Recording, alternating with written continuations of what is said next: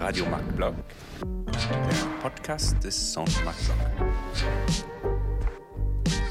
Radio Marc Bloch, le podcast du Centre Marc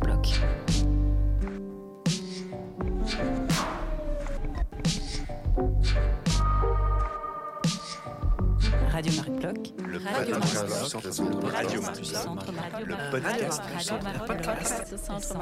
podcast du Centre Marc Bloch. Bonjour et bienvenue sur Radio Marc Bloch, le podcast du Centre Marc Bloch, le Centre franco-allemand de recherche en sciences sociales à Berlin. Aujourd'hui, nous nous retrouvons pour un épisode de la rubrique Partenaires, pour un moment d'échange privilégié avec l'un de nos nombreux interlocuteurs ou interlocutrices issus du monde de l'université ou de la culture en général. Je suis Sébastien Vanier, responsable de la communication scientifique au Centre Marc Bloch, et nous recevons aujourd'hui Séverine Langlais. Bonjour Séverine et bienvenue au Centre Marc Bloch. Bonjour Sébastien. Alors, Séverine euh, est vidéaste et photographe française installée à Berlin depuis 2006. Elle a travaillé comme rédactrice et journaliste reporter d'images et s'engage désormais via son travail audiovisuel pour des organisations de la société civile. Dans le domaine photographique, elle se consacre notamment à la photographie documentaire et au portrait. Justement, dix de ces portraits sont actuellement présentés au Centre Marc Bloch dans le cadre de l'exposition Femmes dont nous allons parler aujourd'hui. Pour tenter de vous plonger dans cette exposition, intéressons-nous à l'un de ces portraits. On y voit une femme, donc, les cheveux noirs, ondulés, col roulé et long manteau. Dans son bras gauche, au niveau de la poitrine, elle tient un enfant, deux ans peut-être, une cagoule sur la tête. La main droite de la mère est posée sur la nuque de son deuxième enfant, 7-8 ans, les yeux fermés, qui tend la main à son frère. Un triangle familial, donc, avec à la pointe de cette figure géométrique ce regard un regard fort qui la porte d'entrée vers une multitude de sentiments. Qui voit-on De la fierté, de la confiance en soi, de la détermination? Ou croit-on aussi déceler? De l'épuisement, de la résignation dans ce regard aussi profond Séverine Langlais donc a certainement les réponses à ces nombreuses questions. Et voilà, que, lisez-vous dans, ces regards si forts de ces portraits affichés au Centre Marc Bloch alors, dans ces regards, dans les regards de ces femmes, on peut lire beaucoup de choses. Et justement, c'est ce que je souhaitais, c'est que les spectateurs se questionnent. Qu'est-ce que veulent nous dire ces regards? On peut y lire, oui, de l'épuisement pour certaines euh, jeunes mamans. On peut y lire aussi beaucoup de force, beaucoup d'énergie. On peut y lire du courage, de l'émotion, de la fierté, de l'émotion parce que, en fait, à ces femmes, je leur ai demandé de me regarder et quand je leur parlais, pendant la, la, la session photo, je leur rappelais ce qu'elles m'avaient raconté. C'est-à-dire qu'avant chaque session photo, on avait une discussion de une, deux heures au téléphone. C'était pendant le Covid, donc on ne se retrouvait pas avant. Donc on parlait au téléphone, on discutait beaucoup de ce que je vais raconter dans, ce podcast.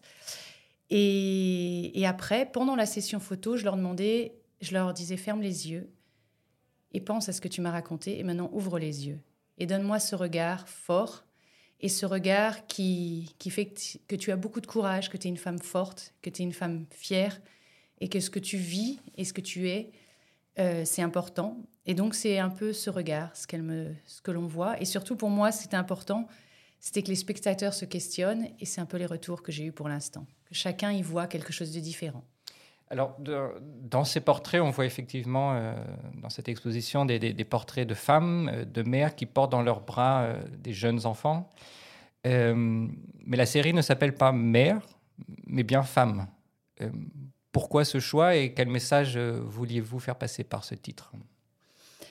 Alors oui, c'était un choix vraiment délibéré d'appeler cette série Femme et pas Mère. Parce qu'avec ce projet, je voulais montrer que derrière chaque mère, aussi dévouée et aussi heureuse qu'elle soit, euh, il y a une femme. Il y a une femme avec ses sentiments, ses rêves, ses désirs, ses frustrations, ses angoisses, ses peurs. Et en fait, que chaque jeune maman, en fait, elle se, elle se questionne souvent sur cette nouvelle identité de mère. Et qu'est-ce qui reste de la femme d'avant? Quelle femme elle est devenue? Et que bien souvent, on se sent euh, dans ce questionnement sur notre propre identité de, femme, et pas seulement de mère. On, on, se sent un peu catégorisé seulement comme mère, souvent après la naissance. Et euh, avec ce projet, je voulais justement euh, remettre la femme au centre et questionner l'idéalisation du rôle de mère qui, disons, laisse souvent peu de place aux multiples facettes de notre identité de femme et, qui souvent nous, comment je pourrais dire ça, nous désapproprie de nos choix et donc, c'était pour ça que j'ai décidé d'appeler cette, session, euh, cette série Femmes. Dans votre réponse, vous faites un, nous inclusif donc entre, entre les femmes que vous avez euh, et, vous-même. Euh, vous êtes vous-même mère d'un jeune enfant. Y a-t-il dans ce projet également une, recherche de, réponses personnelles Est-ce que ces, portraits, pour vous, sont, aussi des sortes de, miroirs alors oui, complètement. En fait, euh, quand j'ai commencé cette série, c'était dans le cadre d'un séminaire à la Schule für Photographie à Berlin, dans ce cas d'un séminaire euh, du photographe britannique Michael Griffiths. Et on était donc avec neuf autres photographes et le sujet, c'était portrait intime. Donc chacun devait choisir un, un sujet. Et pour moi, à cette époque-là, ma fille avait trois ans et demi, on était en plein milieu de la pandémie avec toutes les conséquences que ça a eu aussi sur euh, la vie des familles et des femmes aussi. Et, en fait, à ce moment-là, j'étais vraiment dans ce questionnement moi-même sur mon identité de femme, de mère. Quelle est la Séverine d'aujourd'hui? Qu'est-ce que je suis devenue? Euh, Est-ce que je suis juste une maman? Ou est-ce que je suis encore la femme d'avant? Ou plus? Enfin, en tout cas, il y avait toutes ces questions.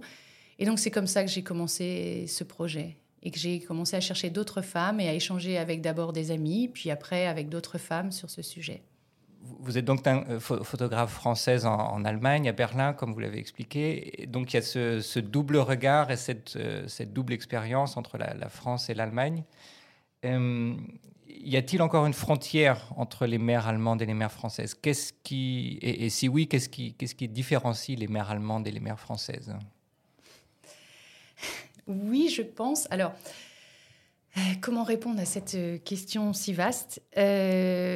Peut-être en, donnant les exemples de ces femmes qui sont sur les, sur les portraits et aussi le mien. C'est qu'en fait, en discutant avec elles et en discutant avec beaucoup de femmes, j'essayais de voir un peu. Donc, il y a des femmes françaises et des femmes allemandes dans cette exposition. Et, et j'essayais de voir un petit peu quel rôle joue l'idéalisation du rôle de mère sur leur identité.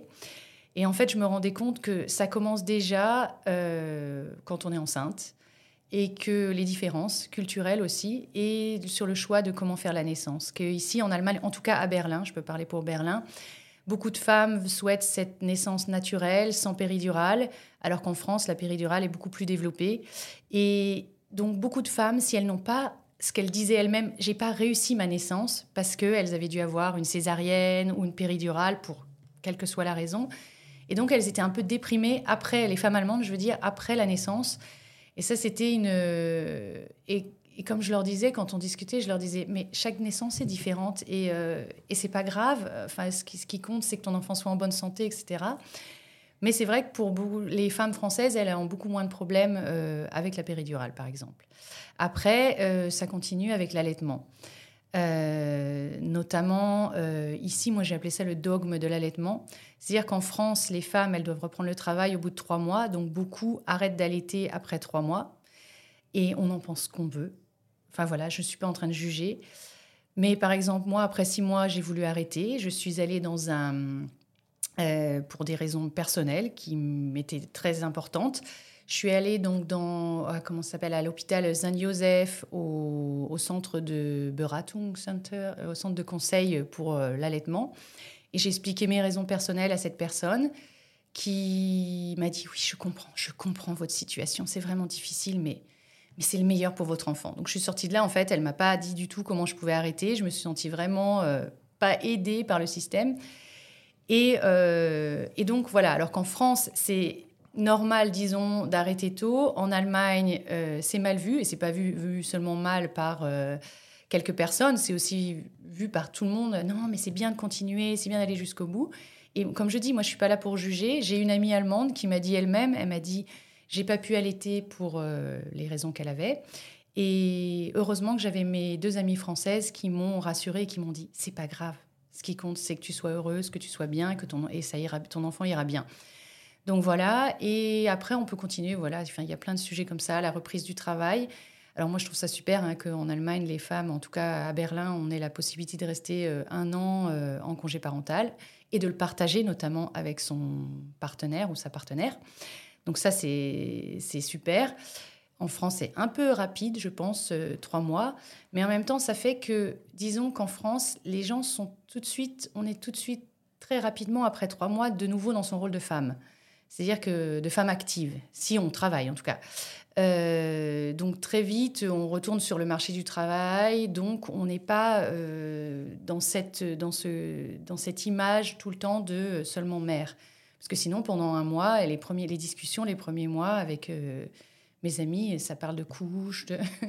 enfin, je, je, mmh. sais que ça, mmh. ça réduit, mais c'est vrai qu'au bout d'un moment, euh, moi, au bout de sept mois, quand je suis retournée travailler, j'étais contente d'avoir des discussions sur des sujets un peu différents. Et, ce, rôle exclusif de, de, mère, on va dire, vous, sentez qu'il dure plus longtemps en Allemagne et il dure jusqu'à quand, en fait, euh, selon euh, ce que vous avez pu discuter aussi avec les, les femmes portraitisées dans cette exposition? Eh bien, en fait, ce qui était intéressant, bon, alors après, les femmes qui, ont accepté de, prendre euh, ces photos, elles, elles étaient assez d'accord avec moi. Enfin, elles étaient, on était euh, sur la même longueur d'onde, disons ça comme ça. Que elles trouvaient aussi les, que c'était des fois dur parce qu'elles sentaient que même au bout de ton enfant a 3 ans, 3 ans et demi, 4 ans, 5 ans, et, tu es encore catégorisée seulement comme mère. Et, euh, attention, si tu fais quelque chose qui n'est pas comme disons, l'image qu'on se donne de, la, bonne maman, tu es catégorisé comme Rabenmutter, entre guillemets. Hein. Euh, et donc, je pense que ça dure assez longtemps, en fait. Je ne mm. sais pas si, si, ça se termine à un moment. Mais c'est, je pense qu'après, l'important, et c'est ça qui a aidé beaucoup de ces femmes euh, avec ces, ces portraits, et, et, moi aussi, c'est qu'en fait, j'ai trouvé la force de dire non, mais je, ce sont mes choix, je suis, euh, ce sont mes choix de femme et de maman, et arrêtez de me juger. Et ça, c'est vraiment bien. Et même avec ma famille, je veux dire, avec ma propre sœur, d'arriver à lui dire euh, non, là, ce que tu penses sur comment j'éduque ma fille ou ce que je fais, c'est mon choix, et, euh, et laisse-moi tranquille. Et ça, ça aide beaucoup de femmes. Et est-ce que justement vous l'avez vécu dans l'interculturel, c'est-à-dire en, tant que française, quand vous revenez en France, est-ce que vous avez l'impression d'avoir fait des choix euh, allemands dans votre maternité ou dans la, façon d'élever les enfants qui seraient mal vus d'un côté ou de l'autre euh, ah bah, de la frontière? euh, Le fait que ma fille ait 5 ans et demi, elle dorme encore avec moi, alors ça c'est vu en France comme quoi elle dort pas encore dans sa chambre. Alors qu'en Allemagne, il y a quand même plus de compréhension. Même les pédiatres le disent, c'est pas grave, vous inquiétez pas, ça passera, ou même pas ça passera, c'est bien pour l'enfant et tout. Donc ça, oui. Euh, après, le fait que, par exemple, quand elle avait cinq mois, je suis rentrée en France pour Noël. Et euh, moi, je n'étais jamais sortie au début. Les, les, femmes ici, quand elles viennent d'avoir un bébé, c'est souvent on reste à la maison, c'est très important, le voron bed, de pas trop sortir chez les amis. Et moi, mes amis me disent mais Allez, viens, viens dîner ce soir. Mais oui, je peux pas, ma fille, comment je vais faire et tout. Mais t'inquiète, on lui les, les, Français étaient beaucoup, mmh. françaises, je disons, étaient beaucoup plus détendues. T'inquiète, on trouvera une solution. Et en effet, c'était. C'est alors qu'ici c'est souvent non non non faut surtout pas au début pas sortir ou c'est compliqué etc. En mmh. France les gens sont un peu plus détendus à ce niveau-là ces, différences euh, culturelles entre, entre les mères allemandes et les mères françaises, euh, vous avez évoqué le fait que l'exposition euh, s'est développée pendant, la, pendant la crise du, corona. Est-ce que la crise a justement influencé sur ces différences interculturelles ou de manière générale sur, sur la maternité? Est-ce que vous sentez que cette période très particulière pour nos sociétés en France et en Allemagne a aussi influencé les questions de maternité, est-ce que c'est aussi les mères qui ont joué un rôle différent euh, des pères sur, euh, sur cette période euh? Ce que je sais, c'est qu'en France, les enfants étaient accueillis quand même dans les écoles, plus qu'en Allemagne. je veux dire, en tout cas à Berlin, les Kita et certaines écoles ont vraiment fermé pendant très longtemps. Donc, c'est les familles qui devaient prendre en charge leurs enfants. Et, et, ça, oui, en effet, et je l'ai lu aussi, hein, et j'en ai discuté, ça, ça, retombait quand même beaucoup plus sur les mères. Il faut le dire que euh, si en plus beaucoup, par exemple, enfin je donne un exemple tout concret, quand euh, à l'Akita, euh, à 15h30, il y a le fameux Elternabend, donc la, soirée à 15h30 hein, pour les parents, il y a neuf mamans et un papa. Donc, c'était souvent beaucoup plus de femmes me disent qu'elles travaillent à mi-temps, alors que les papas de l'Akita me disent qu'ils travaillent en plein. Après, moi, je parle des exemples que j'ai autour de moi et, de... et pendant le Covid, c'est vrai que même moi, je l'ai ressenti à certains moments. Je me suis dit, euh, pourtant, on, s'entraidait avec euh, mon ex-compagnon, mais j'avais l'impression que c'était quand même plus sur mon dos. Des fois, j'avais même l'impression que c'était un peu un retour de la femme au foyer. Alors, sans vouloir, chacune, je fais ce qu'elle veut, pareil, je ne sans vouloir juger, mais moi, ça ne me convenait pas. Quoi. J'avais l'impression que je devais tout gérer et c'était, il y avait une charge mentale assez importante, en effet. Alors là, effectivement, on parle, on parle de ces portraits, beaucoup des, mères, beaucoup des femmes, euh, mais en filigrane, on l'entend déjà dans, les réponses, euh, ceux qui sont absents, ceux qui sont absents, en tout cas des clichés, des photos, euh, ce sont les hommes, ce sont les pères. Pourquoi, pourquoi cette absence? Alors ben, justement, on me l'a posé très très souvent cette question. Euh, et en fait, cette absence, parce que ce, n'était pas le sujet. C'est tout simplement, c'est que, donc là, ce dont je viens de parler juste avant, de la charge mentale ou de sujets comme ça, ce n'était pas du tout le sujet euh, de cette exposition, de cette série. C'était vraiment remettre la femme au centre. Euh, et, et, en fait, je ne voulais pas parler de ce sujet des, hommes et le fait de les avoir sur la photo, ça, aurait obligatoirement questionné pourquoi sont-ils là, comment ils regardent, ce qu'ils regardent pas. Alors, par exemple, là, j'avais choisi de mettre les enfants, on les voit sur les photos pour qu'on sache que c'est une mère, mais les enfants, si vous regardez bien toutes les photos, ne regardent pas dans l'objectif. Et ça, c'était un choix délibéré, de, conscient, de, que les enfants devaient regarder leur mère ou euh, leur frère, ou, ou en tout cas pas ailleurs, parce que je voulais quand même qu'on sente cette relation entre la mère et l'enfant. Mais euh, l'idée, c'était qu'ils ne regardent pas parce que c'était la femme qui était au centre. Et si j'avais mis des hommes sur ces photos, euh, on se serait aussi questionné sur les relations entre cette femme et cet homme, etc. Et c'était pas le sujet, en fait. Et parce que je. Il y a peut-être certains me disent Oh, il y a un petit peu de féminisme euh, dans ces photos oui, de féminisme, de, défense de, l'idée que la femme est mise sous pression ou se met elle-même la pression avec euh, euh, cette idéalisation du rôle de mère, mais ce n'était pas par rapport à la relation qu'on a avec son partenaire ou, avec l'homme qui est dans notre vie. Donc, un, des termes qu'on a évoqué déjà dans les questions précédentes, c'est celui de, la charge mentale. Et c'est vrai que cette charge mentale, moi personnellement, au moment de voir les différentes photos, c'est quelque chose qu'on sent rapidement euh, sur les différents portraits. Dans les regards qu'on a évoqués, euh, on peut sentir la fatigue, on peut sentir la charge, euh, à côté d'autres sentiments. les débats autour de, la charge mentale existent en, France, en Allemagne et dans bien d'autres pays. Est-ce que c'est quelque chose que vous avez voulu aussi mettre en avant ou est-ce que c'est un, débat auquel vous voulez participer sur la question de, la charge mentale entre les, entre les parents? Alors, ce n'était pas mon sujet. Je ne voulais pas parler de, charge mentale, mais bien évidemment, quand on échange avec des jeunes mamans, qu'elles parlent euh, de la pression qu'elles se mettent elles-mêmes pour être une mère idéale, ou qu'elles parlent de leurs expériences, euh, bien évidemment que ça, fait partie du sujet. Et que souvent, dans ces regards, justement, qui sont si profonds, quand je leur disais de penser à ce qu'elles m'avaient raconté, oui, il y avait des histoires de... Euh, c'est dur des fois, c'est dur et c'est dur d'être une mère et, qu'on se sent peu comprise ou peu aidée. Et c'est pour ça que, par exemple, dans, dans la première exposition à Bethanien, il y a beaucoup de femmes qui, quand elles ont vu les photos, elles se sont mises à, pleurer. Mais pas à pleurer euh, de tristesse, mais à pleurer. Et elles sont venues me voir et m'ont dit merci, merci, je me sens comprise dans ces regards. On sent, on sent voilà, toute cette force, ce courage qu'il faut pour être euh, maman. Et donc, je pense que dans un sens, et pour une maman de jeunes enfants, dans un sens, oui, ce projet contribue comme ça au débat sur la charge mentale, parce qu'elles le ressentaient, certaines des femmes qui étaient là le ressentaient. Euh, d'un point de vue peut-être plus technique sur la question de, mise en scène de ces photos, alors on voit très clairement que ces jeunes femmes posent pour la caméra, hein, le regard fixe, euh, fixe directement l'objectif, euh, mais elles donnent l'impression quand même d'être dans leur quotidien, dénuées d'artifice. voilà. Quelle a été la, mise en scène que vous avez essayé de mettre en place pour, pour les portraits de ces femmes? Alors, comme, euh, comme je disais juste avant, euh, pour, euh, avant de prendre ces photos, on discutait au téléphone pendant une heure ou deux. Et une des questions, c'était quand est-ce que tu te sens femme? Et seulement femme et pas mère. Et en fait, en fonction de la réponse, on voyait, par exemple, il y en a une qui me disait oh, c'est quand je vais faire mon jogging, là, que j'ai mon temps pour moi. L'autre qui disait oh, c'est quand j'arrive enfin à me rhabiller bien, à mettre des jolies robes. Ou... Il y avait vraiment des réponses très différentes. Et donc, après, quand on parlait justement euh, de. quand on préparait euh, la, session photo, je leur disais bah, écoute, ce serait bien si tu mets le vêtement qui fait que tu te sens femme à ce moment-là.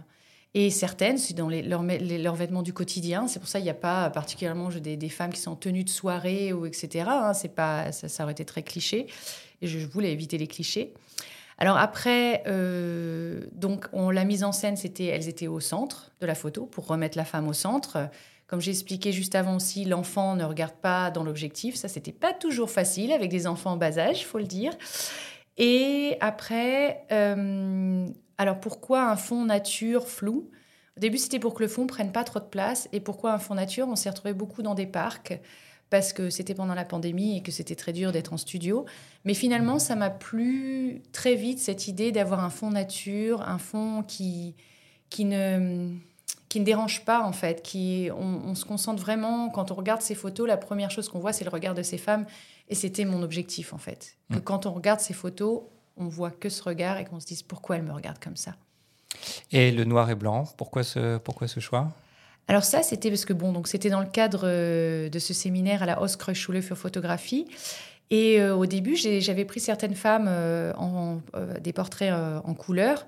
Et en fait, comme me disait mon prof, il me disait, quand on choisit la couleur, il faut vraiment, vraiment que ça soit aussi bien décidé, qu'on sache pourquoi il y a des couleurs. Et c'est vrai qu'après, chacune s'habillait différemment. Et si j'avais mis de la couleur, il y aurait peut-être eu un pull rouge pétant euh, ou quelque chose qui en fait aurait pris trop l'attention. En fait, la couleur prend beaucoup euh, d'attention. Et donc, euh, et comme je pouvais un peu influencer ça, quand même, enfin, je veux dire, après, bien évidemment que je leur ai dit, attention, pas trop de vêtements avec des rayures ou des choses comme ça.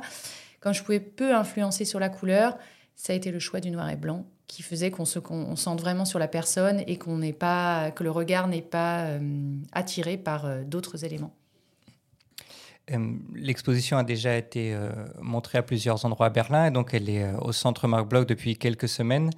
Qu'est-ce que, comment les, femmes qui ont été photographiées ont réagi quand elles se sont vues elles-mêmes et quand elles se sont vues surtout dans cette série euh, des neuf euh, autres, a priori. Voilà. Quelles, ont été les réactions et, quelles ont été aussi les réactions des enfants?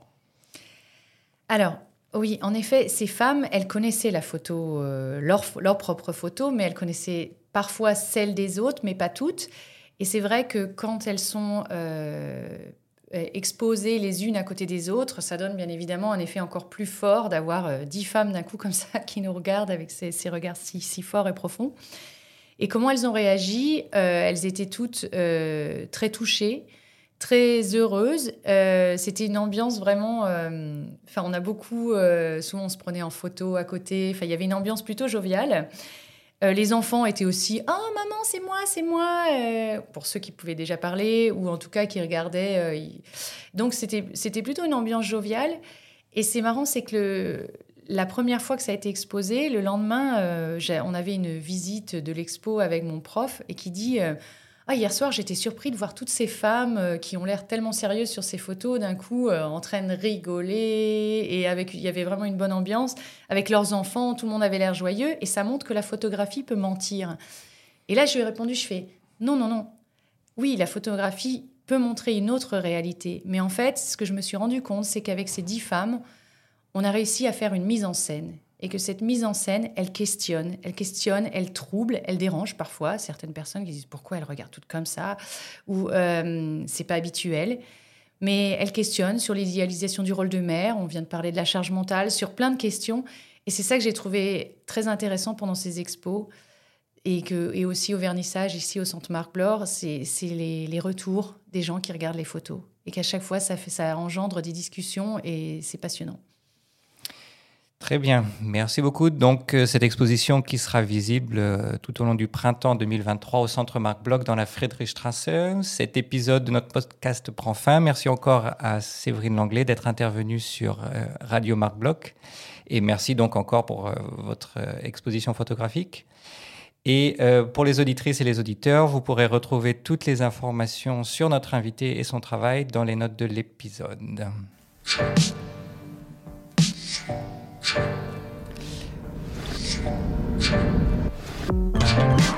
Voilà, je vous rappelle que Radio Marc s'écoute sur toutes les plateformes, alors n'hésitez pas à nous laisser des commentaires, à partager les épisodes et à venir nous rendre visite à Berlin lors de nombreuses manifestations. Vous trouverez toutes les informations sur le calendrier de notre site internet. À bientôt. Au revoir.